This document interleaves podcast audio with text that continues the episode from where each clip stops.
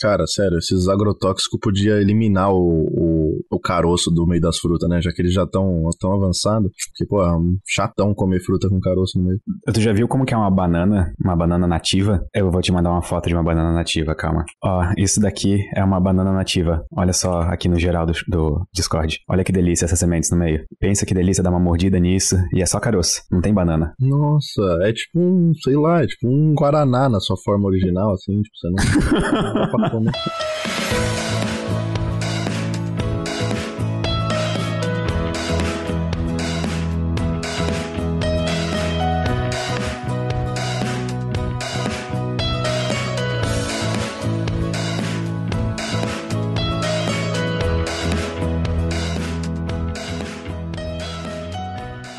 Greg, nós temos um convidado especial aqui no nosso podcast hoje. Muito provavelmente a pessoa mais criativa do YouTube no Brasil que vive hoje em dia. Eu, eu acho engraçado, porque eu juro que isso não foi combinado. O nosso convidado é o Lucas, do Inutilismo, já introduzindo ele.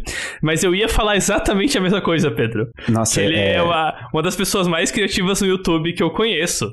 É, já vamos deixar ele um pouco envergonhado, então, com elogios aí. Não, não é nem só envergonhado. Vocês estão me botando num cargo de responsabilidade que eu não sei se eu vou conseguir lidar com isso daqui pra frente. Porque agora eu tenho que ser o cara mais. mas se eu não era, agora eu vou ter que dar um jeito de ser, né? Porque agora eu fui colocado nessa, nesse cargo aí. Mas sabe que foi uma reação muito interessante quando, ali pelo fim do ano. Acho que foi no fim do ano, no começo do ano, que tu lançasse aquele vídeo de 2020 em uma música, né? Foi uhum. bem na virada ali.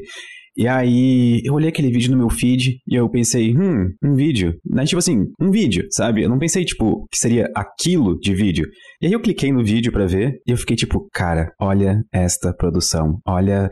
Eu, eu, fico imaginando, tipo, eu arranho algumas músicas em alguns instrumentos de vez em quando e tal. Eu vejo, é legal pra caramba. Não, eu fico imaginando como é que foi o trampo de juntar aquele tanto de músicas em um vídeo só. Tipo assim, me, me dá uma agonia, sabe aquela agonia de, tipo, saber o trabalho que outra pessoa passou uh -huh. pra fazer alguma coisa. Aham, uh -huh. eu sinto muito isso vendo filme, cara. Vendo filme, série, assim, sabe? Quando os caras vão longe demais em VFX ou em coisas coisas que você não faz a menor ideia de como fazer e você vê o negócio te bate aquela agonia misturado com a preguiça e você fica com aquele sentimento, cara, de se o mundo dependesse de mim para fazer isso aí, isso nunca ia acontecer, porque eu não, não, não me vejo um dia pegando e falando, puta, eu vou fazer um filme hoje que vai dar tudo isso de trabalho aí. Eu, eu tenho uma, uma sensação com essa quando eu penso, tipo, ah, eu adoraria, meu sonho de vida, um deles é escrever um livro um dia. E aí eu fico pensando, hum, eu tenho que sentar e escrever o livro. Só que daí eu fico pensando, putz, olha só essa galera que já escreveu escrever o livro com 600 páginas. Olha, tipo, sei lá, o Sapiens. E eu, eu nunca vou escrever um livro assim, sabe? Tão, tão bom, sabe? Então eu fico naquela de, tipo, ah, como é que eu vou Cara, é, é por isso que as pessoas têm que parar de fazer coisa boa, na minha opinião. Porque isso só estimula a depressão, entendeu? Porque hoje em dia ninguém mais quer fazer nada, porque todo mundo já faz tudo tão bem. A gente tem que incentivar a criação de conteúdo ruim, né? Devia ter é, um. Então... Um programa de incentivo ao contrário, que você pega o cara que é bom e fala: Não, não, eu não vou assistir dinheiro. Você pega alguém que tá, tipo assim, é muito ruim naquilo e pensa isso, faz mais disso. E não melhora. É isso. Você aí de casa que é medíocre, saiba que você exerce um papel fundamental na sociedade, entendeu? Você está botando o parâmetro da sociedade lá embaixo. E isso faz com que pessoas que não são tão boas assim se sintam melhor. Vocês sabem qual é um dos melhores, já que a gente entrou nesse assunto totalmente inesperado, vocês sabem qual é um dos melhores alavancadores de tecnologia que existe? Eu não sei. A preguiça. Ah, Literalmente a preguiça. Nos últimos 60 anos, 70 anos, a gente teve uma grande revolução na sociedade que foi, ela é, é chamada em alguns textos acadêmicos de a revolução do tempo. Não que a gente começou a ter mais tempo por dia, porque na verdade a gente está tendo cada vez menos tempo por dia, tanto fisicamente quanto psicologicamente. Não, o, o dia tá aumentando, né, fisicamente. Exato, errei é o contrário. É, mas assim, é 24 horas. Daqui a é. milhões de anos vai ser 25 horas, talvez.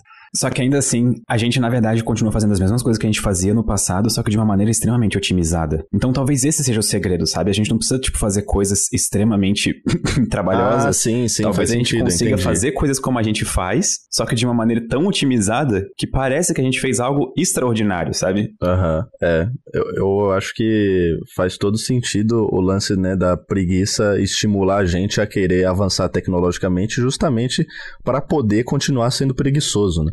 Todo, inclusive a Alexa foi desenhada pensando nisso.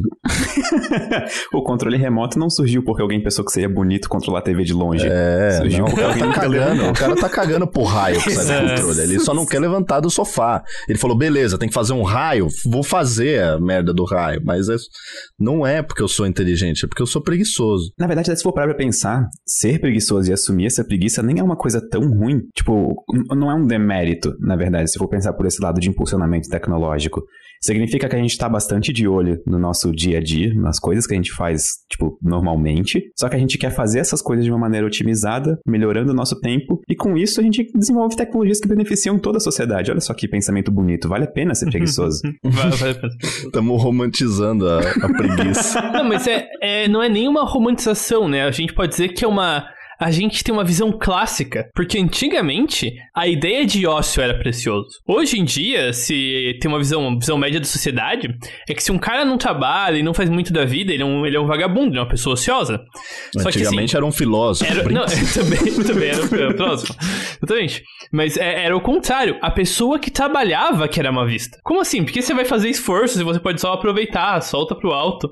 Ócio cara, era coisa que os nobres tinham. É, eu ainda sou dessa filosofia filosofia de que trabalhar é coisa de maluco. Não, mas o Pedro tocou num ponto que me dá um, um gancho legal para puxar sobre a preguiça não ser necessariamente um defeito, né? Sobre o que, que isso pode trazer de como alavanca tecnológica. E eu acho que nada ruim é totalmente ruim, né? Eu acho que o ruim ele faz ali antagonismo ao bom, é, justamente porque um existe e porque o outro existe, né? Então todo defeito, até quando as pessoas tentam enxergar a humanidade de forma tão né, evoluída e puritana e tal, eu acho que é um equívoco, porque se a humanidade fosse tão evoluída e puritana, talvez a gente não tivesse chegado até aqui, por mais irônico que isso pareça. Isso foi extremamente profundo. Eu gostei disso. Cara, mas é, o ser humano chegou aqui porque o ser humano é vigarista, mentiroso, fofoqueiro, maltrapilho, mau caráter, é matador de homo erectus, dizimador de, sabe, é, é isso. É, a gente chegou até aqui, infelizmente, porque a gente. Infelizmente não, né? Mas é o que é. A gente precisou do nosso lado ruim para chegar onde a gente chegou. Do golpe do WhatsApp. Cara, eu, eu fico surpreso que, tipo assim, é 2020 e as pessoas cada vez mais caem em mais golpes extremamente simples que as pessoas ainda caíam em 1950 e essas coisas perduram. É, existe um ditado que o meu amigo carioca falava para mim, que eu acho que se aplica nesse momento. Todo dia nasce um malandro e um otário. E quando os dois se encontram, eles fecham um negócio. Cara, isso é, é muito bom mesmo, já ouvi falar disso. Mas é uma parada que só evidencia o quanto que a, a nossa maneira de pensar e a nossa maneira de progredir, ela envolve muitas coisas que são cíclicas, né? Tipo, da mesma maneira que a gente tem pessoas que caem num golpe que é conhecido pela humanidade há 50, 100 anos, 200 anos, a gente também vê a, o ressurgimento de pessoas com teorias que há 50 anos já eram chamadas de maluco, entendeu? Que essas coisas voltam. Parece que é tipo, porra, beleza, daí daqui a pouco a gente vai conseguir convencer a galera de que a Terra é uma bola e tal, tudo mais.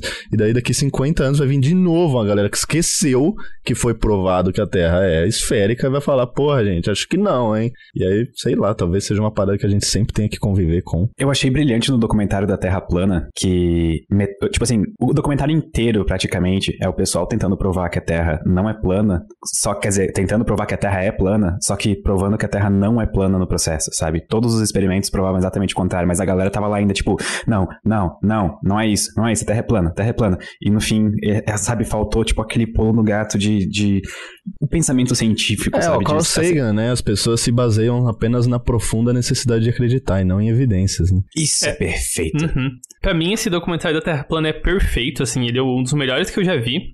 É porque é muito legal e se eu tivesse aquela história de se eu se dependesse de mim fazer esse esforço não vai acontecer, mas eu, eu, tenho uma ideia de conteúdo que seria em torno de, tipo, como esse documentário, como os terraplanistas, nesse documentário, sem querer, redescobrem a ciência.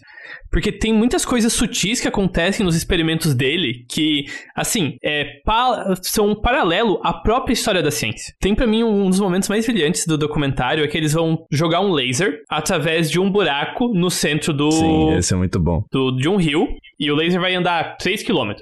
Se a Terra é plana, ele vai passar no buraco do meio. Se a Terra for redonda, ele vai passar no de cima, porque a Terra curvou um pouco para baixo, certo? Uma vez que o laser chega do outro lado a 3 km, a luz do laser já se abriu tanto que não dá para saber por onde ele passou. E isso é uma coisa chamada erro sistemático, e que é um, uma coisa extremamente importante na ciência experimental. É, que para fazer experimento científico, talvez você tenha que ter uma base mínima ali de, né, de intelecto para saber o que você tá fazendo dentro não, mas, do método científico. Mas aí que tá. E eles acham a solução, e que eles botam mais frestas no caminho para manter a, o laser curto, para impedir que ele espalhe. E isso é o que você faz quando você está planejando o experimento. Você vê o que uhum. pode dar de errado, qual que vai ser as incertezas que você tem e tenta compensar de alguma forma. É tipo, é totalmente o um método científico ali. E quando dá a conclusão que eles não querem, daí que eles abandonam a ciência. é, eles falam, ah, tá, a ciência não serve. É, exatamente. Eu mas... tentei, cara, eu tentei usar a sua ciência, mas ela não funciona. eles chegam na cara do gol, assim, tipo, eles estão ali, é só chutar e fazer o gol e ganhar a Copa, sabe? Mas não, eles, tipo, chega na hora e, ok, a gente descobriu que a Terra é redonda. Não, isso só pode estar errado, vamos fazer outro experimento. Daí eles vão lá e repetem outro experimento, fazem exatamente o que o Greg falou, fazem um experimento magnífico, totalmente científico, chega na hora do resultado, não, isso não serve, peraí, vamos fazer outro experimento. E assim vai até ad infinitum. Os caras fazem um experimento, não dá certo e fala, acreditar em ciência é coisa coisa de nerd. Eu acredito em Deus e sai correndo. é. E, e, eu acho que nesse processo de se apegar muito à conclusão, eles também abrem mão da coisa mais impressionante da ciência, que é justamente a questão do método, a questão de, tipo, como que você faz para tentar tirar uma única informação da natureza. Que essa que é a disputa difícil aí, essa que é a dor de cabeça dos cientistas. Essa é a parte que geralmente não aparece nos filmes. É. Tem, é, então. Tem um filme que tenta fazer essa parte aparecer, que é o Contato. Inclusive, recomendo, um excelente filme. Tem uma das cenas mais brilhantes de todo o cinema. Só que ainda assim é, não, não faz jus, sabe? É tipo horas de laboratório, horas sentado atrás de uma folha de papel, escrevendo num papel, volta, erra, joga o papel no lixo, fala com o orientador e assim, repete. Litros de café, Fica nervoso porque você tem que falar pro orientador que não tirou resultado nenhum nessas três semanas. Tem um, uma obra de arte que eu acho que representa bem essa parte mais bonita da ciência, sem seus resultados, que é o anime Dr. Stone, que eu recomendo a todos os fãs de ciência aí. Cara, se um dia eu for começar a entrar na cultura otaku, com certeza vai ser por esse caminho aí. Eu pensei que tu era otaku já. C cara, eu não sou, você acredita? Tipo, eu não, não é por nenhum tipo de de negligência, nem nada assim. É só realmente completo.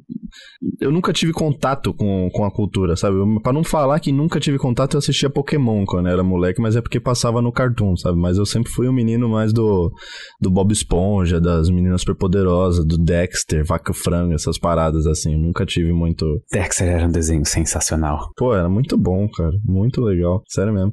E talvez o terraplanismo um dia ele a, a, o, o, fim da linha do terraplanismo seja algo positivo para a sociedade como um todo, né? Se a gente tem esses esses lapsos de, né, de pessoas querendo usar ali o método científico e acabando descobrindo sem querer algumas coisas, quem sabe a gente nesse caminho aí, né, de um lado e de outro, a gente não, não chega em um ponto ali que sem o terraplanismo não fosse possível. Eu, eu gosto muito de enxergar o ponto positivo em lados ruins, sabe? Eu acho que... Ah, eu também sou otimista, muito bom saber disso. Não estou mais aqui apenas com um pessimista chamado Greg. É, então, não é nem só otimismo, mas é que, cara, eu acho que as coisas ruins, até as coisas ruins, ela tem uns, um, elas têm um propósito, sabe? Eu acho que o, a dor ensina mais do que o prazer, né? Então, talvez isso seja um... Sabe uma das coisas que me deixa, é, é, que eu acho mais preocupantes do terraplanismo? Não é o terraplanismo em si. E eu e o Greg, a gente já falou disso, tipo, várias vezes no podcast. Porque, tipo assim, nunca, a gente nunca vai viver num mundo completamente sem Isso é, tipo, uhum. não vai existir, sabe? Esqueçam essa ideia, sempre vão existir pessoas que acreditam que a Terra é plana, e assim como sempre vão existir pessoas, sei lá, que acreditam que. Como é que se fala Cthulhu? Como é que se pronuncia certo isso? É, ah, não existe a é. pronúncia é... correta, é fisiologicamente impossível. Então, Cthulhu é bom o suficiente. Tá, vamos, existem, vão existir pessoas que acreditam em Cthulhu, sabe? Vão existir isso. O problema é quando a gente transforma, um, sei lá, um, uma crença ou algo desse tipo e em proporções extremamente grandes que ela não deveria ter normalmente, sabe? O crescimento da Terra plana nos últimos 10, 15 anos não é um crescimento preocupante no sentido de, ok, isso vai acabar com nossas tecnologias ou com o nosso progresso. Não, a, tipo, a tecnologia e o progresso não estão nem aí para isso, sabe? Tipo, foguetes continuam voando, carros elétricos estão virando cada vez mais comuns, a humanidade está passando agora por uma transição de energia fóssil para matrizes energéticas renováveis. Então, esse tipo de coisa não é um problema. Só que a gente tem uma capacidade imensa de transformar qualquer coisinha em uma tempestade, sabe? Como sociedade mesmo. Tipo, nossos próprios memes são culpados disso, sabe? Quando a gente faz memes zoando esse pessoal, na verdade a gente tá dando publicidade, a gente tá dando mídia. A gente tá, tipo, fazendo aquilo parecer uma coisa muito maior do que ela realmente é. Sim, eu concordo, mas eu acho também que o terraplanismo ele ganha essa força, assim, essa proporção absurda e assustadora por conta dele ser uma característica de um viés ideológico, assim, sabe? Ele é tipo parte do, do PEC ali, sabe? Tipo, ah, você é anti-vacina, terraplanista, porque se você tá aqui no nosso grupo, você tem que ser anti-vacina, terraplanista, é, acredita também na terra oca, que tem mamute dentro saindo toda hora. Então, meio que a pessoa, ela, é, sabe, é, a pessoa que é anti-vacina hoje, não é nem porque ela é necessariamente contra a ciência, mas é porque o viés ideológico ali que ela segue manda que ela tem, que é uma das cláusulas ali, sabe? Não acreditarás em vacina, principalmente se for da China. É, esse tipo de coisa de conformidade social, de tipo ter que pertencer a um grupo, uhum. é uma necessidade muito escrota humana, assim, sabe? Tipo, muito, tipo, ah, humanos foram muito mal programados. Outra, outra questão que é relativamente bem evidenciada por pesquisa é que, em questão de teoria da conspiração e essas ideias mais sobre como o mundo funciona, é muito difícil que as pessoas acreditem em uma teoria da conspiração só. Especialmente essas um pouco mais absurdas. Em geral, as pessoas mudam suas ideias em pacotes inteiros. É, então, é isso que eu quis dizer exatamente. É, então, se você tem é... Então, tanto que com as pessoas que acabam saindo desses buracos ideológicos, em geral, assim, em questão de poucos meses, elas mudam da água pro vinho, sabe? Vira completamente o mundo delas de ponta cabeça. Dá pra ver isso muito em sobreviventes de cultos, né? É, coisas que são extremamente isoladas, extremamente separadas do mundo. E daí, quando uma pessoa acaba sendo ou expulsa ou saindo do culto porque se entende num culto, de repente a pessoa tem que reaprender a ver o mundo. Uhum, é muito doido isso. Lucas, vamos te conhecer melhor. Quais são suas opiniões sobre robôs? Ah, cara, eu acho que como todo cidadão em seu estado de sã consciência, eu tenho medo, né, de robôs.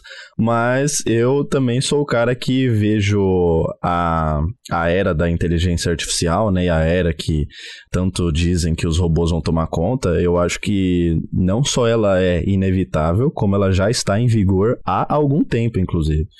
Eu vejo a gente muito preso num sistema é, sem escapatória visível, assim. E eu acho que é por aí, cara. Eu acho que talvez a gente consiga coexistir, né, com a inteligência artificial. Talvez não. Talvez a gente seja completamente dominado. E talvez aí trazendo um pouco de drama para a situação, né? E pode ser que eu esteja viajando, mas talvez seja uma coisa que, como é nos dias de hoje, muitos de nós nem perceba que está acontecendo, sabe? E a gente comece a ser tão manipulado, né, que a gente já não sabe mais o que a gente gosta, o que, que a gente não gosta, porque tudo é determinado por algoritmo e por, por essas inteligências artificiais. Portanto, a gente nunca vai ter de fato a noção de que a gente está sendo controlado por uma grande. A gente virou, na verdade, uma peça, né, de um grande esquema artificial de inteligência virtual, de um mundo que corre em paralelo, na minha opinião. Não sei, desculpa se eu, pareceu muito maconha isso. Não, eu acho que tá precisamente no ponto. Só que a questão que eu levantaria agora, com, parte, é, é, com base no teu argumento, seria: será que a gente agora está sendo totalmente influenciado e vivendo em uma peça por causa de algoritmos? Ou será que a humanidade de certa forma sempre funcionou assim? E expandindo um pouco mais esse pensamento, vamos supor que eu sou alguém na Idade Média, um aldeão. Eu cultivo trigo e transformo esse trigo em pão para dividir com os meus outros aldeões. Eu nem sei se eles faziam isso, mas vamos supor que sim, porque é mais ou menos o que eu entendi do Age of Empires, ok? é, é, será que eu e as minhas ideias de mundo daquela época não estariam sendo extremamente influenciadas por, por exemplo, o que os meus vassalos dizem? Ou as ideias de mundo que as pessoas que, digamos, têm o poder e tanto econômico quanto militar na mão gostariam de eu, tipo, acreditar para tipo facilitar o meu trabalho, sabe, facilitar o trabalho deles em cima de mim, na verdade? Cara, eu acho que sim. Acho que sim, não. Faz todo sentido. Acho que a humanidade sempre foi um reflexo do que que era a sua cultura, né? Principalmente individualmente, né? A gente sempre é, é... como eu sou uma pessoa mais cética em relação a esse negócio de alma e tal e tudo mais, né? E predisposições, eu acho que a gente é o que a gente consome direta e indiretamente, consciente e inconscientemente. Então, tudo que a gente é hoje é um reflexo de influências que a gente absorveu pelo mundo, né? Mas eu acho que quando você fala de um negócio mais. de uma influência mais orgânica, vamos dizer assim, né? Que é, por exemplo, o seu povo te faz pensar assim por, por conta da maneira que eles pensam, eu acho que é mais fácil você quebrar esse elo da corrente, sabe? Eu acho que hoje em dia a gente vive numa corrente de elos talvez inquebráveis. Justo. Inclusive tem uma complicação a mais na era virtual que, assim como tu falou, é muito mais fácil de quebrar essa corrente se for uma coisa, tipo, orgânica, digamos, de pessoa para pessoa. Só que a gente acabou de ver e testemunhar, tipo, eleições inteiras sendo influenciadas por anúncios extremamente específicos, especializados, que hoje em dia a gente tem estudos em cima de pessoas, em cima de psicologia, de comportamentos e de grupos e coisas do tipo, e a gente pode fazer as coisas de uma maneira muito mais, tipo, é, é tipo pegar aquela ideia dos aldeões e colocar esteroides nessa ideia e fazer isso aplicar, tipo, no mundo hoje, sabe? A gente complica todo mundo, tudo para todo mundo. E uhum, uma coisa boa de lembrar em relação a essas ideias de propaganda que podem ter influências maliciosas e coisas assim, é que existem muitas vezes formas alternativas de usar as tecnologias que a gente tem de forma a minimizar essas coisas. É, tem um livro que eu tô meio que olhando, eu li um outro capítulo e tô escutando muita coisa da autora desse livro, que é Vício por Design, Addiction by Design, que ela olha como os cassinos nos Estados Unidos fazem para garantir que as pessoas vão se perder neles e vão ficar lá a vida toda, vão basicamente se viciar em jogos de cassino. E como isso foi, de certa forma, feito em paralelo com. copiado por celulares e tecnologias. Como as tecnologias tentam absorver as pessoas dentro daquele conceito de tecnologia e criam meio que a. a conseguem meio que a, contornar as barreiras mentais que as pessoas usam para se proteger. E tem, tem um meio que um contramovimento a isso, de a ideia de design humanitário, de começar a repensar como a gente monta as tecnologias de forma não que elas sejam ótimas porque, ela, porque elas são agora, que em geral é mandar propaganda, porque é isso que dá dinheiro, mas tentar achar um equilíbrio em que as tecnologias pelo menos tenham um elemento que ajude as pessoas a saírem das amarras que a tecnologia bota nela, né? É, tem alguns exemplos mais imediatos, mas a ideia é justamente pensar em que tipo de coisa podia ser mudada no smartphone para garantir que a galera não ia chegar num jantar de família e ficar todo mundo olhando pro celular, assim, e passando, por exemplo. E, e várias coisas assim. Pô, uma das coisas mais, é, é, eu acho, eu, eu, vou usar em bem entre aspas aqui, mas nojentas da tecnologia atual, do design de aplicativos atual, eu acho que é o scroll infinito. É o fato de não ter um fim. Tipo, todo dia de noite eu faço isso quase como um ritual. Eu me, tipo, vou me preparar para dormir, daí eu, tipo, deito, pego o iPad e fico olhando o Reddit. E quando eu vejo, passou uma hora, porque não tem um final. Eu posso dar scroll quanto eu quiser e vai continuar aparecendo postagens novas no meu feed, sabe? E isso é extremamente pensado nisso. Não foi alguém por acaso chegou e, ah, vamos colocar isso aqui infinito, tipo, só pra não ter que clicar em botões e páginas e coisas do tipo, sabe? É. Outra, que é no caso da fake news, se você bota um único botão a mais entre a mensagem e o botão de compartilhar, se eu não me engano, isso já reduz em 30% fake news. E apenas 10% outros conteúdos. Cara, é, isso é uma parada assim, eu acho que da, das mais nocivas, né, do desse eu gosto de, de, eu gosto de pensar e pensar não, acho que é quase que um fato, né, que existe um mundo paralelo acontecendo junto com esse aqui que a gente vive, que é um mundo virtual, né, uma realidade virtual que assim a gente não consegue de fato não é palpável mas que a gente sabe que ela tá ali e é onde acontece todo esse tipo de disseminação de notícias falsas e tal e todos todo esse tipo de desinformação, né? Porque a gente vivia, né? Pelo menos para mim, esse negócio de era da informação ficou um pouco para trás, porque ele foi superado pela era da desinformação, né? Porque hoje em dia você tem muito mais notícias falsas do que reais. E como é que você faz esse filtro para saber o que, que é falso e o que, que não é? Porque não é todo mundo que é um cientista, não é todo mundo que é um cientista político, não é todo mundo que é médico. As pessoas não sabem, as pessoas, muita gente, principalmente em países como o Brasil, países mais pobres que o Brasil, as pessoas não têm acesso a a, a, desenvolver senso crítico. Eu não tenho, sabe? Eu não sou um cientista, eu não sou médico, eu não sou nada. Então, como, como é que eu faço para filtrar essa. Eu, eu tô sujeito a cair numa notícia falsa, sabe? Se eu não tiver o cuidado de pegar uma notícia por uma e falar, tá, vamos lá, ver, vamos examinar essa notícia tal. Então, isso é bem nocivo, assim, e eu acho que. Eu, eu digo sobre ser tão difícil de quebrar o elo da corrente, porque eu não acho que é algo que você pode simplesmente sair.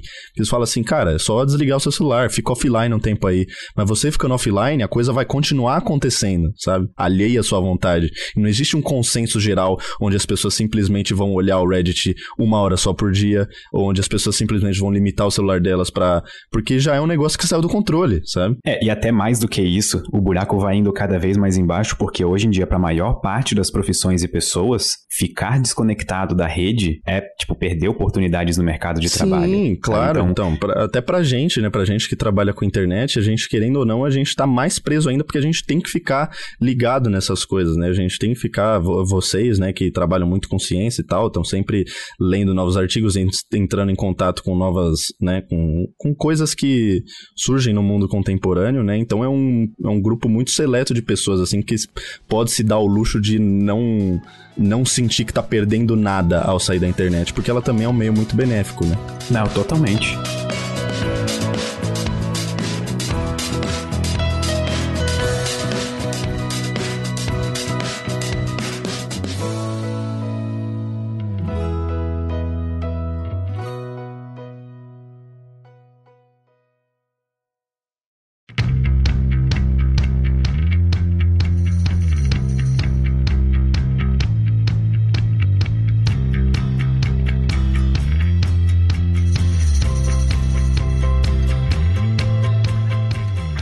Coisa que me chama atenção, inclusive, é, é quando a gente vai ler artigos científicos, a gente geralmente percebe que os títulos são feitos de uma maneira bastante entediante. E isso é extremamente bom. Vamos supor que, sei lá, evidências foram encontradas de um planeta habitável a três anos-luz da Terra. Pronto, mais, mais ou menos esse seria o título do artigo. É, eu, eu, eu ou tô talvez... abrindo uma página aqui que vai ter artigos científicos para ler algum. é, é, provavelmente vai ser esse o título. Não é nada sabe? atrativo pra galera que Exato. Não... Só que daí tu vai ver, por exemplo, num site de notícias, um tabloide da vida, ou até no caso do Brasil, em sites grandes de notícia, e a manchete vai ser: cientistas descobrem vida fora da Terra. E aí pronto, sabe? Tipo, acabou, quebrou todo. Ferrou, tipo assim, ferrou, basicamente ferrou. Porque hoje em dia a recompensa para sites de notícia, por exemplo, não é notícias é, verdadeiras. As pessoas não recompensam sites que postam coisas credenciadas ou coisas verificáveis. As pessoas, tipo, os sites são recompensados por cliques. Então, naturalmente, quanto mais cliques um site conseguir, mais dinheiro ele consegue no fim do mês, mais funcionários ele consegue empregar e aí vai. É, quem fala mais alto, né? Exatamente, exatamente. E a pessoa não vai falar mais alto se ela pegar um artigo científico e ler o título, sabe? Tipo...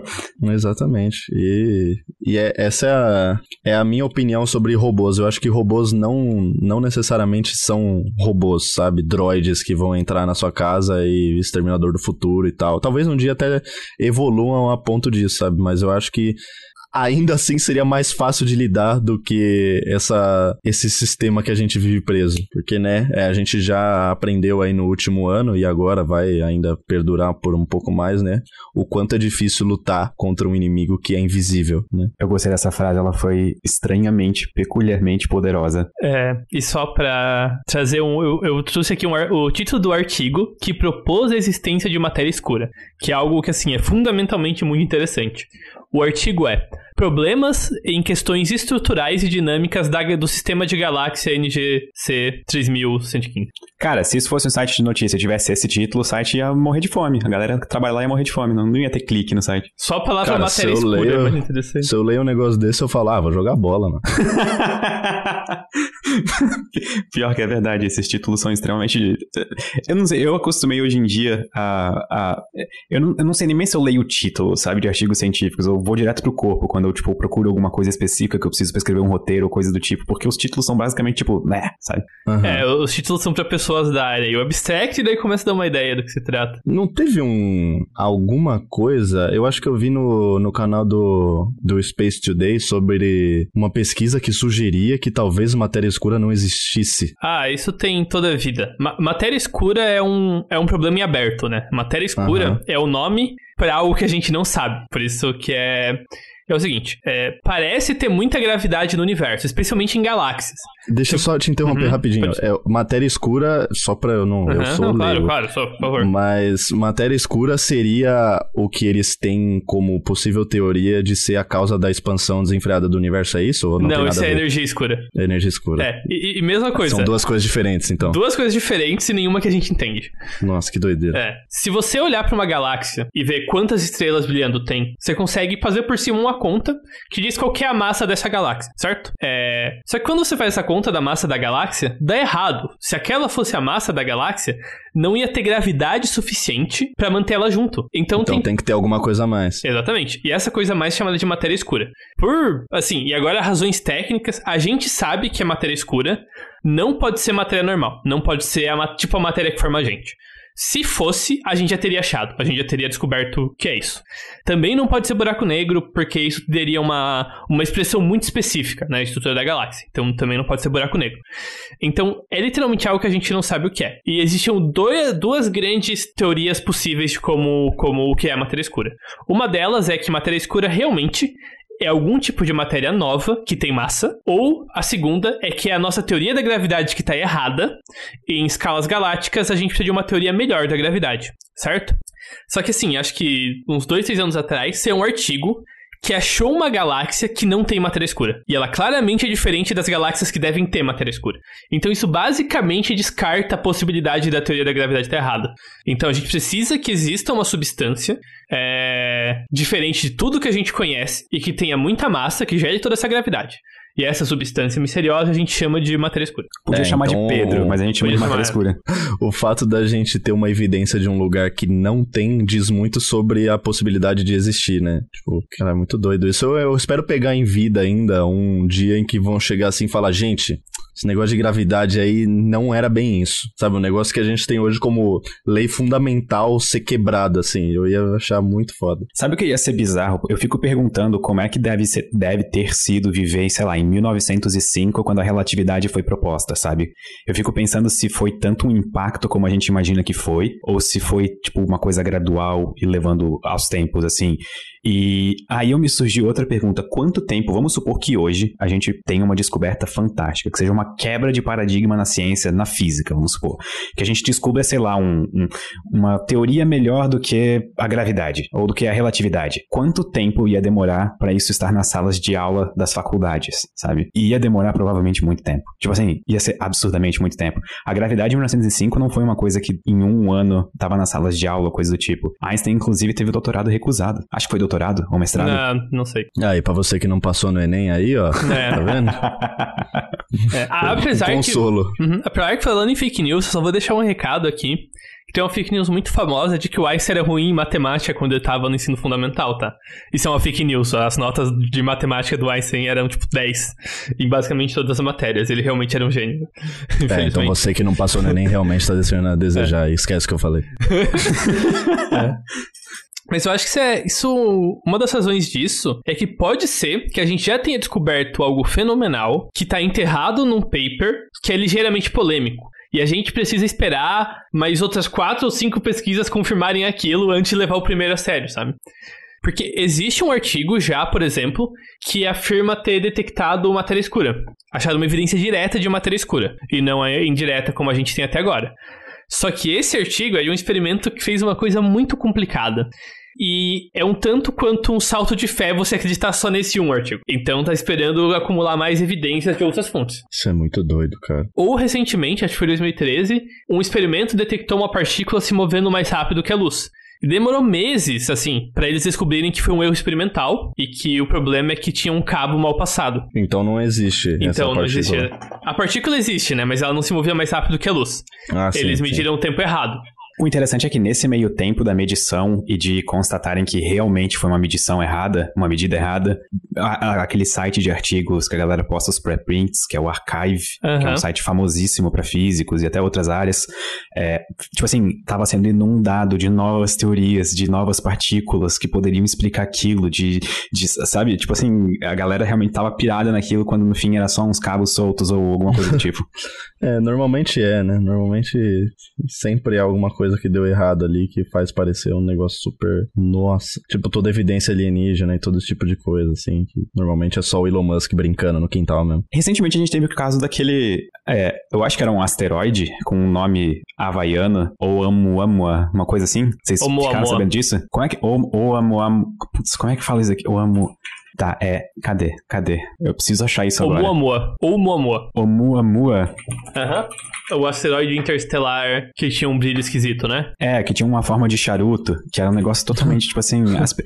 É um cigarro. É, exato. Não, é sério. Tipo assim, a, a o artigo ah, oficial, eu se eu não me engano, ele fala que tem uma forma de, de charuto, sabe? Uhum, linka não. o artigo, linka o, o, nome do negócio aí, Greg, pra eu conseguir digitar isso aqui no Wikipedia, não tô achando é. de jeito nenhum. O asteroide Malboro passou hoje. no, no, no, asteroide Derby solto foi visto hoje. E o, e o da hora é que, tipo assim, óbvio, o negócio foi visto e logo não demorou muito. Foi, tipo assim, 3 bilhões de teorias de como que aquilo deveria ser, na verdade, uma nave alienígena ou uma sonda alienígena que veio passar pra cá pra, tipo assim, uma, uma sonda de, de, de reconhecimento alienígena, sabe? Aham. Uhum. É, faz parte, cara. Querer acreditar sempre foi uma característica do ser humano, né? Exatamente. Exatamente. Só que era muito legal, porque esse caso, tipo, realmente não tava óbvio o que era aquilo, uhum. sabe? Tipo, não tava nem um pouco óbvio. Tipo, então, até esse tipo de teoria na hora fazia, tipo, estranhamente sentido. Só que, óbvio, tem que ser cauteloso, né? Tipo, a ausência de evidência não é uma evidência da ausência. Não, pera, eu errei. É, a ausência de evidência não é evidência de ausência. Ah, então eu acertei. É, acho que sim. Eu, eu, eu sinceramente, já não sei o que. que... já não sei mais o que é. essa frase significa. Teve também, acho que ano passado, ou faz dois anos, eu, eu tô perdido no tempo ultimamente, tá? Não sei mais qual ano Nossa, é qual. eu também, eu não sei que dia é hoje. E aí, eles encontraram uma estrela que tinha um, uma variação no brilho muito peculiar, muito peculiar. Tipo, uma coisa que a gente não é normal, sabe? De jeito nenhum. E aí, óbvio, a primeira coisa que as pessoas pensaram, como qualquer pessoa racional que está tentando levar a sério as coisas, foi: ah, isso só pode ser uma, uma esfera de Dyson, sabe? Aliens. É, é, a esfera de Dyson é tipo quando tu pega uma estrela, tu é uma civilização na escala de Kardashev alta, e tu pega toda a energia produzida pelo, pela tua estrela hospedeira, pelo Sol. E como tu faz isso? Tu enche de painel solar em volta, tipo, do Sol, sabe? Tipo, isso pensa... seria civilização tipo 2? Seu nome é tipo 2 tipo ou tipo 1? Tipo 2? Tipo, o tipo 1 é você consegue acessar basicamente toda a energia do seu planeta. Tipo 2 é, é toda a energia do sistema solar. É, e, que é, o Sol. 3 é, é a galáxia. Né? galáxia. E 4 é o universo. 4 é o, sei lá, Graciane Barbosa, presidente do planeta. é. E eu acho Todo muito mundo vira que... Graciane Barbosa. E, e, o pior é que, tipo assim, fizeram modelos de como seria essa esfera de Dyson. E batia realmente com os números, mais ou menos assim, sabe? Tipo, só que obviamente não era uma estrela de Dyson. Tipo, não sabe o que era ainda, mas não é uma estrela de Dyson. É, os modelos Dyson, mais recentes, eles basicamente estão atribuindo isso a uma. É, tem modelos que mostram distribuições de asteroides e matéria ao redor da estrela que explicariam isso e que fitam melhor do que uma estrela de Dyson. Mas é. Provavelmente é algo muito complicado com várias partes. Que é a pior coisa que, dá, que um cientista pode encarar na vida. Eu vi um negócio, eu me lembrei agora que eu vi uma parada, vocês já devem ter visto, né? Mas eu só. Não sei se foi ontem ou anteontem. Que eu fui. Agora que eu tenho Disney Plus, né? E eles têm várias coisas legais lá no National Geographic. Eu peguei para ver a segunda temporada de Cosmos. E eu vi o primeiro episódio. Vocês assistiram? O... Eu... Pera aí, a segunda temporada?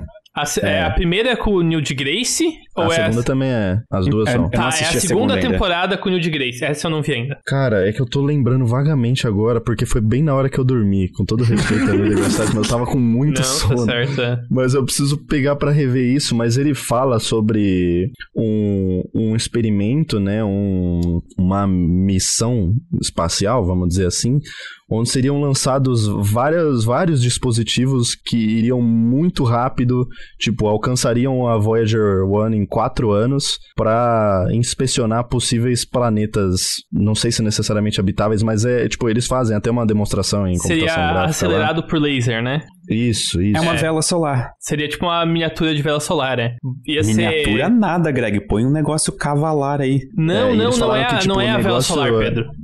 O negócio é muito pequeno e muito frágil e, portanto, eles teriam que mandar uma porrada assim, porque qualquer conflito com uma pequena pedrinha no espaço vai destruindo, né, as, as que vão sendo enviadas. E sei lá, eu tô tentando juntar na minha mente, assim, coisas que eu lembro um...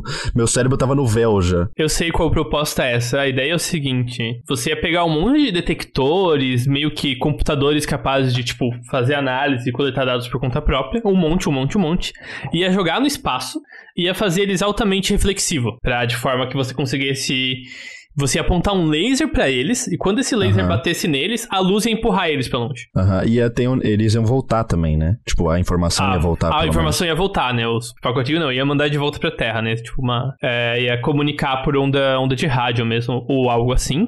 E como eles são muito pequenos, e o laser ia ser muito, muito intenso, você ia conseguir acelerar ele até tipo 0.1 a velocidade da luz, até é. ele sair do sistema solar. É um negócio assim mesmo, né? É. é. Cara, isso é muito rápido. É, é muito rápido. É muito rápido. E, e eu. E parecia que era um negócio que tava meio que programado, assim. Tipo, isso vai acontecer mesmo? Tipo, tem, existe uma. Tem alguma lista de experimentos que estão em aberto e estão planejando se fazem ou não que são, assim, direto da ficção científica e que eu acho que muitos desses a gente vai ver no nosso tempo de vida. Esse, um, esse é um que eu acho provável. Não sei se é certo, mas é provável. Parece uma ideia bem realizável. Tem outro que é fazer um detector de ondas gravitacionais com satélites ao redor do planeta apontando lasers um pro outro e manter ele certinho sincronizado, assim sempre na mesma posição relativa. E fazer, tipo, Cara, um detector que, tipo, literalmente isso seria circula um desafio de engenharia tão abismal.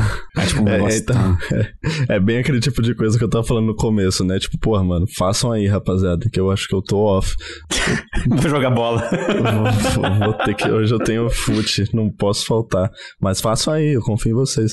E o... Cara, é muito legal, né? Porque, se eu não me engano, o, o subtítulo da segunda temporada é, mundos possíveis, né? E ele já começa falando, acho que eu vi dois episódios, e ele começa falando realmente sobre alternativas de escapatória da Terra. E ele passa por todo, toda a simulação de planeta possivelmente habitável no futuro, sabe? Tipo, ele já fala, ó, é, daqui não sei quantos anos a Terra já não vai rolar mais, né? Porque o Sol tá, a Terra vai sair da zona habitável do Sol, né? E aí a gente pode ter que ir para uma lua de, de Acho que era lua de Vênus, não sei. Ou se era lua de, de Saturno, ser, ou se era é. lua de. Enfim. E, cara, é muito, muito legal, velho. Porque ele te dá muitas perspectivas, assim, né? E mostra. Acho que Vênus, né? Que já foi um planeta, tipo, habitável, assim. Provavelmente sim. Provavelmente Existem sim. fortes indícios de que sim. Uhum. Cara, isso é muito louco, né? Porque mostra que a gente, tipo, reduz a gente a uma vou chamar de insignificância libertadora, vai, porque eu não quero também botar a gente para baixo, mas que a gente está envolvido num ciclo, né? E talvez a, uma, a, a, vida inteligência, a vida inteligente seja né, um, um evento esporádico mesmo que acontece a cada tantos anos e vai embora, e acontece e vai embora, tipo uma estrela que nasce e morre. Né? Sabe, eu acho que até essa parte da insignificância eu vejo com outros olhos. Vamos supor que Vênus tivesse de fato sido um planeta habitável há algum tempo e que formas de vida tivessem existido em Vênus e aí o planeta inteiro foi Kapuft, sabe? Virou Vênus. Eles não tiveram nada o que fazer quanto aquilo. Provavelmente, tipo, as vidas, as formas de vida que talvez existiam lá, se existiu alguma, eram microbianas, sabe? Tipo, organismos unicelulares ou coisas extremamente simples. Só que aqui na Terra, a gente agora tá, tipo, no, digamos, sweet spot da vida. A gente consegue viver aqui, graças a, a, a todo o acaso cósmico que aconteceu. Só que a gente tem a oportunidade única por sermos organismos, vou botar relativamente complexos. A gente tem a oportunidade única de fazer tipo engenharia em escala planetária, sabe? Se alguma coisa começa a dar errado, diferente de formas de vida simples unicelulares em Vênus há 3 bilhões de anos, a gente provavelmente tem alguma coisa para fazer, sabe? Para salvar a gente a nossa tem para trocar aqui. É, exatamente, sabe? A gente tipo não estamos jogando de igual para igual com o Sol, digamos, mas a gente tem aí umas cartas na manga, sabe? Aham. Uhum. É, mas é, é, você não acha que isso pode ter acontecido há tanto tempo que nem qualquer possível rastro de ruínas de civilizações podem ter sido apagadas pelo tempo em, em planetas assim? Então, isso é uma discussão interessante de tipo, quando que a vida provavelmente começou a surgir no universo? E levando em conta a linha do tempo que a gente tem, por exemplo, o universo, vamos assumir que ele tem 13,7 mais ou menos bilhões de anos de idade. É, a vida na Terra surgiu, se eu não me engano, há mais ou menos 3.8? Foi mais é, ou menos isso? Basicamente 4. Surgiu quase com a Terra, assim. Tá, então vou botar 4 e vamos aproximar aí e botar que a vida na Terra surgiu 10 bilhões de anos depois do Big Bang. Vamos botar que nos primeiros 3 bilhões de anos, talvez, ou 4 bilhões de anos do universo, não tivesse como a vida surgir, porque as estrelas eram extremamente instáveis. Elas surgiam e já é, morriam. É, tipo, na primeira geração de estrelas, não tinha nem matéria pesada para formar planeta. É, exatamente. Não Os tinha primeiros átomos pesados foram formados pelas primeiras estrelas. Era hidrogênio, hélio e lítio, né? É, hidrogênio, hélio, acho que, tem, é, acho que tem um pouquinho de lítio também no meio. Tá, então ali era impossível a vida surgir. A não ser que fosse, sei lá, um, uma meba de hidrogênio, o que eu acho extremamente difícil, sabe? E aí a gente chega num ponto em que a gente tem matéria o suficiente para, por exemplo, exemplo, átomos de carbono se ligarem de um jeito especial, em condições especiais, e se replicarem ou transmitirem informação, e a gente tem daí o DNA, que depois começa a se replicar de uma forma mais é, rebuscada numa célula, e assim vai. Só que isso tudo só começou a surgir, sei lá, depois de. Vamos botar. Vamos, vamos, vamos supor que uns 7, 8 bilhões de anos depois do Big Bang. Se isso aconteceu, se, se foi mais ou menos nessa escala de tempo, a gente não tem tanto tempo para trás para a vida ter existido em Vênus, sabe? Ela não, ela não deve ser tão anterior à nossa, se uhum. ela existiu. É, faz sentido. E existe também, né, um pensamento que paira sobre minha cabeça, que é o lance de se um planeta, se um ambiente é life friendly, vamos dizer, vai ser ele um ambiente que suporta a vida como a Terra, em algum momento, por mais que seja um acaso extremamente específico, né, uma, uma junção de, de acasos, né, na verdade, para se dar, para a vida se dar origem, será que isso em algum momento inevitavelmente acontece? Tipo, num ambiente favorável a isso, assim, tipo, sempre vai acontecer num ambiente, num ambiente que é habitável, sempre ele vai abrigar vida em algum momento? Olha, essa é uma discussão, eu acho que é uma das discussões mais mais bonitas da ciência hoje em dia. E aqui tem dois times separados. O time do que, sim, isso é inevitável. Tipo, organização complexa de matéria vai surgir e é uma tendência, né? É. Ou também tem a galera do não, isso é tipo um acaso extremamente raro. E se fosse o contrário, a gente tá, teria indícios de vida em todo lugar que a gente olha pelo universo. Greg, tu é do time de que é provável, né? Eu, é eu acho natural. que a vida surgir, uma vez que tem condições bioquímicas para isso, é quase certo. O que eu acho raro é o surgimento de vida complexa. Tá, só pra, só pra tipo, deixar claro, então, por complexo, tu tá assumindo. Eucariontes. Nós. Não ah, nós. Tá. Células tipo, eucariontes. Unidades multicelulares, é, assim? Unidades multicelulares, células com núcleo e organelas bem organizadas. células é, que tem muita sentido. parte. Porque. Ou mas... seja, todo lago tem girino, mas não é todo lago que tem jacaré. É, é. é na, nas poéticas palavras do Lucas, é isso mesmo. É até Cara, vocês já viram um vídeo, esse vocês já devem ter visto, que é. Vocês conhecem o Melody Chip, né? Ah, amo.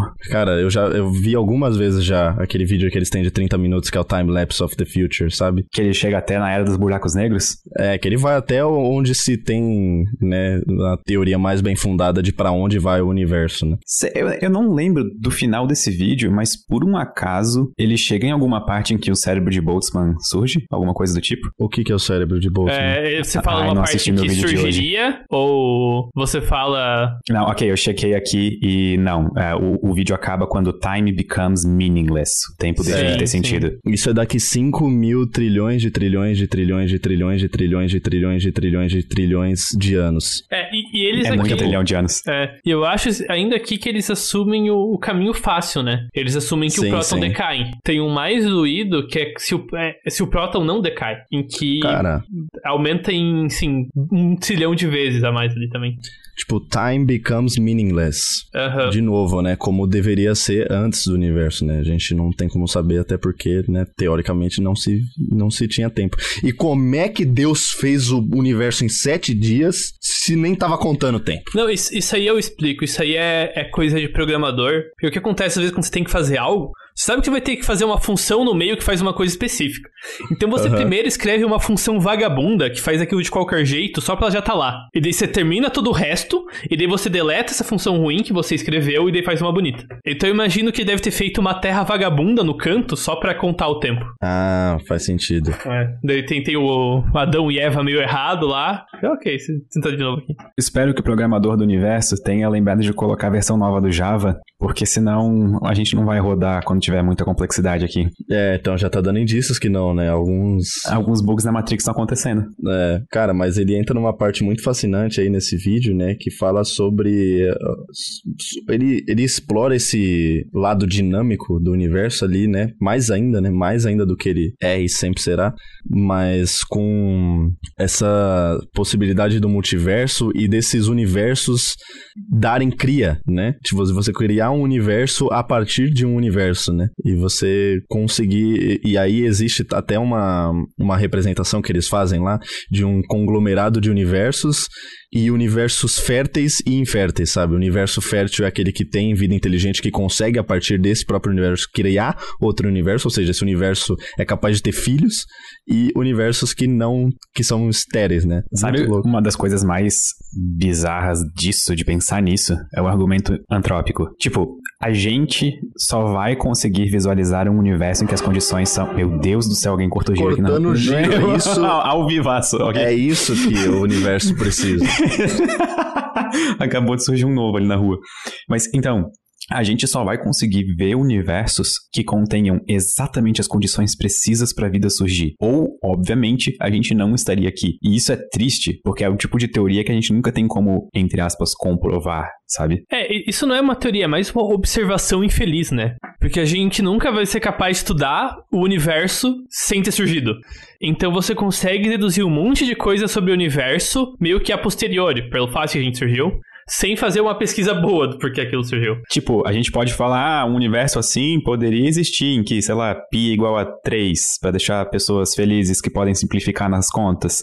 Mas a gente nunca vai poder ver um universo desses. Mas poderia. E talvez a vida surgisse. E talvez as pessoas tivessem mais facilidade com matemática. Pensa um universo sem números irracionais. Pô, ia ser legal, cara. Corta, imagina, corta. Imagina um universo que toda vez que você corta giro, ele nasce um buraco de minhoca, assim. não fala isso, as pessoas vão fazer mais ainda. Cara, então, é o universo perfeito. é, o cara faz. Daqui a pouco ele tá em Vênus. Daqui a pouco ele tá na Andrômeda. Esse é o universo para mim. Se eu tivesse sete dias para fazer um, com certeza eu ia gastar os sete dias só nessa. O mais legal é se isso fosse um easter egg, sabe? Tipo assim, se é, não fosse então. nada óbvio que isso acontecesse. Não é, não é. E aí as pessoas estivessem andando de moto pela primeira vez, cortassem giro para se mostrar e, tipo, passem pra Andrômeda, sabe? Ninguém sabe onde o cara foi. E, uh, ele não pode falar para ninguém também. Tipo, é, só, só desaparecem. Meu Deus do céu. Esse é o universo que eu quero. Depois da invenção da moto, as pessoas começam a desaparecer misteriosamente, né? As pessoas ficam pro moto. E daí vai ter toda essa investigação em, meu, onde essa galera tá indo? É tão rápido, gente, com moto, como é que faz isso? Vai ser, tipo, algo permanente, né? Eventualmente vão parar de fazer moto e quase Cara, se eu fosse um viajante no tempo, assim, eu conseguisse ir pro futuro de alguma maneira totalmente bizarra e utópica, eu e num ponto do futuro onde o ser humano também de forma bizarramente utópica consegue desenvolver é, independentemente buracos de minhoca de algum tipo, eu com certeza ia pro futuro, ia voltar pro passado e implementar o motoqueiro buraco de minhoca só pra ver o universo do jeito que eu quero acontecer. É, uma pergunta, Lucas. Você já leu o guia do Mochileiro das Galáxias? Pior que não, mas eu tenho uma tatuagem de uma baleia voando sobre Júpiter e falam muito sobre isso, mas na verdade é uma referência a uma banda que eu gosto. É, provavelmente a referência da banda é Gojira? Isso. Aham, uhum, ok. É, Gojira é muito bom, ouvintes, escutem em Gojira. É, é, muito bom. Eu acho que você gostaria muito do livro. Algumas ideias que você falou aqui parece que são tiradas dele, assim. Eu acho muito, muito Cara, nossa, eu vou lá cortar gira. Eu vou, eu vou escrever um parágrafo novo nisso. É, é que ele tem pra mim uma das melhores piadas, que é o seguinte: a partir do momento em que a máquina do tempo foi inventada, ninguém mais sabia quem inventou a máquina do tempo. E foi decidido que a máquina do tempo surgiu com o universo. Porque toda vez que o cara pegava a máquina do tempo, alguém roubava dele, voltava no tempo e fazia a máquina do tempo antes. É, É, a verdade é que esse negócio de viagem no tempo não, não, dá, não é um. Não tem por que mexer nisso, né? É. Não é um negócio que parece dar certo em nenhum aspecto. Não, não. Parece quebrar tudo muito forte ter viagem no tempo. Não, não, não, não faz, não é, não é legal. Cara, e Gojira, não sei se você conhece também, Pedro, mas é uma banda muito, muito interessante. É que assim. Eu até falei de uma banda que eu gosto, nem falei o nome, porque ela não é muito dos. Ela não é muito. Conhecida. Como é que eu posso dizer? Não, ela até é conhecida no nicho dela, mas não é ela é, uma banda.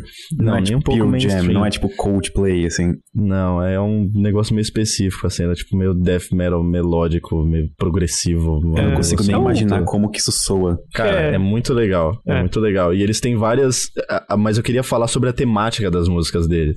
Eles têm uma música que chama Space Time, eles têm uma música que chama Global Warming, eles têm, tipo, várias músicas músicas que tocam nesses assuntos científicos, assim, sobre, e sobre conscientização mesmo, de preservação e tal.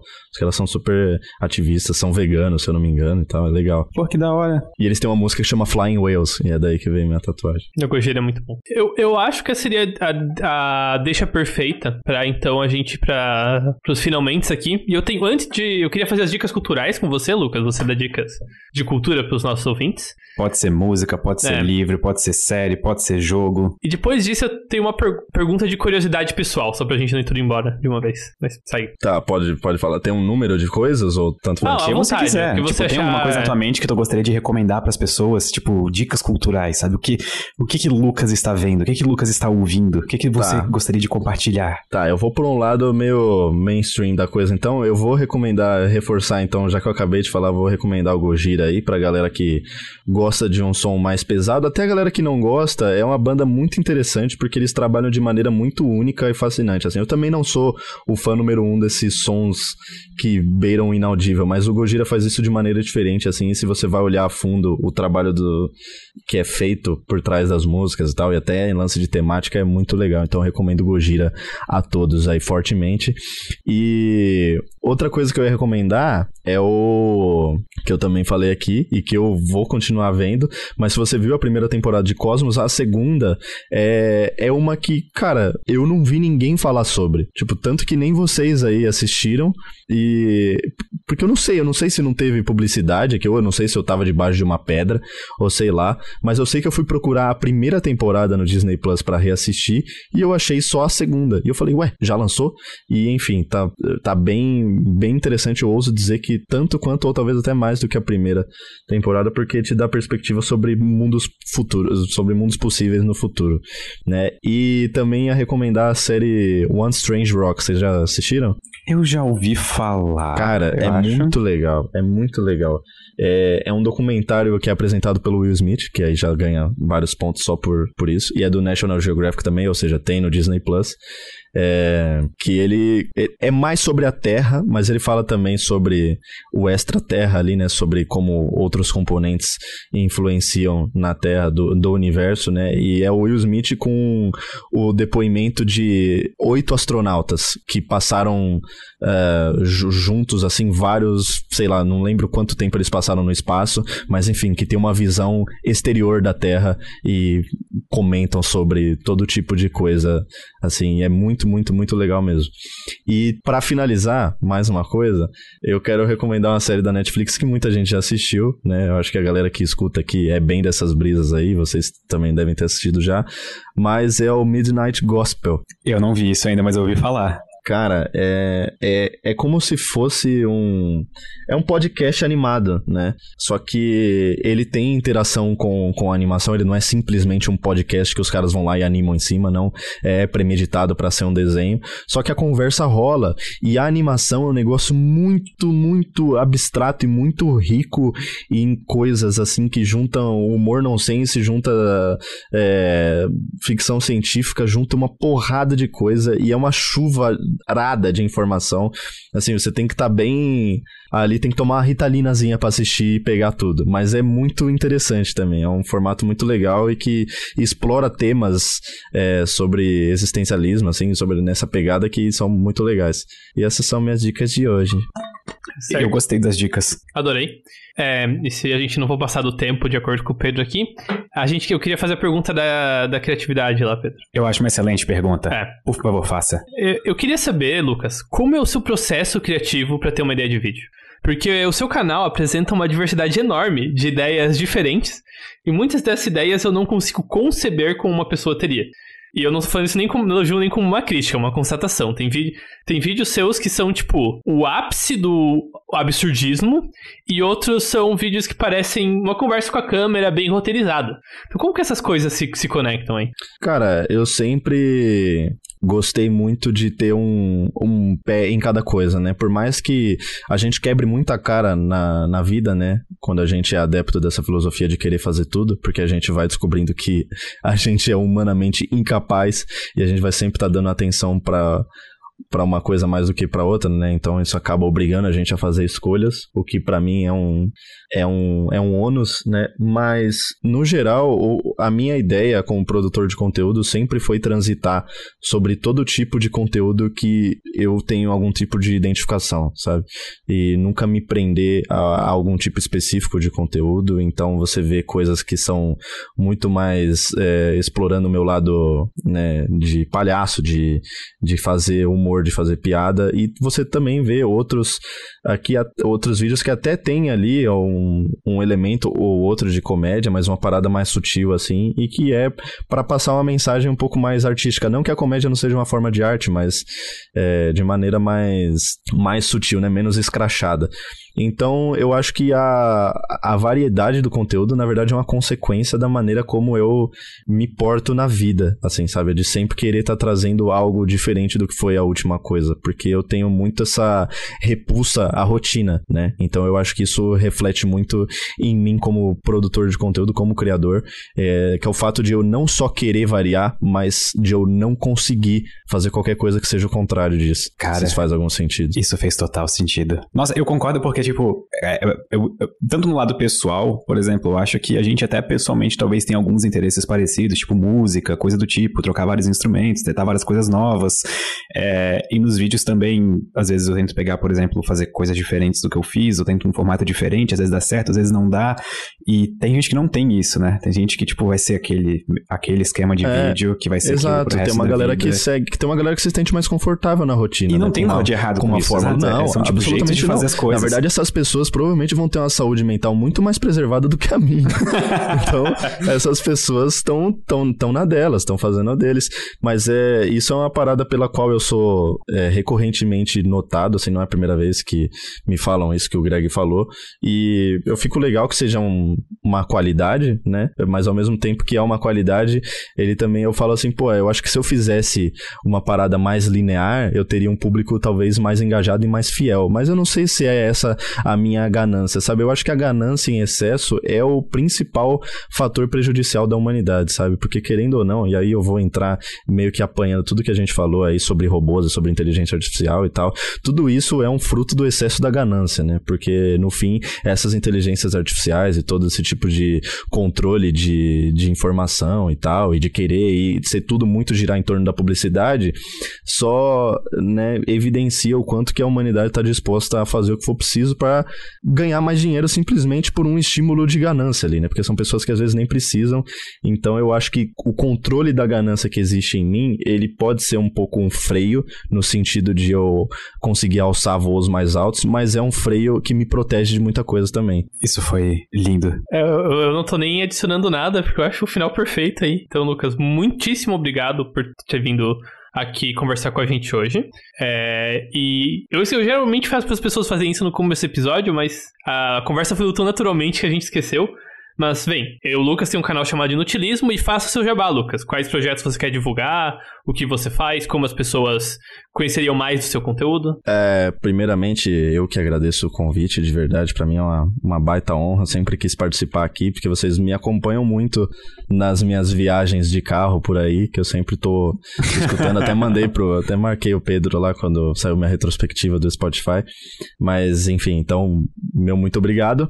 Mas é, eu, eu sou esse cara aí, eu faço palhaçadinhas na internet aí. Eu tenho o canal Inutilismo, que é o meu canal principal, né? Posto algum conteúdo mais voltado para game, porque eu também gosto muito de chocar videogame, então eu tenho o meu canal secundário, que é o Jogando a Vida Fora.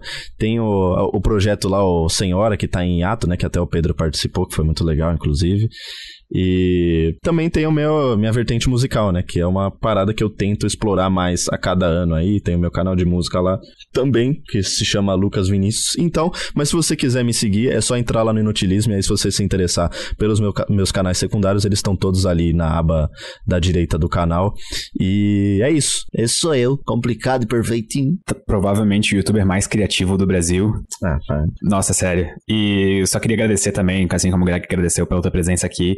É, eu acho esse tipo de conversa extremamente valiosa, não só pra gente conhecer também um outro lado, porque eu, por exemplo, quando eu descobri que tu gostava, se interessava de, por ciência, tecnologia, esse tipo de coisa, eu fiquei espantado, sabe? Porque não era uma coisa, eu acho que não era um lado que eu via em ti. Como te é, eu não deixo tão evidente, de fato. Exatamente. Eu pareço só um idiota mesmo, mas eu sou um idiota que gosta de tecnologia.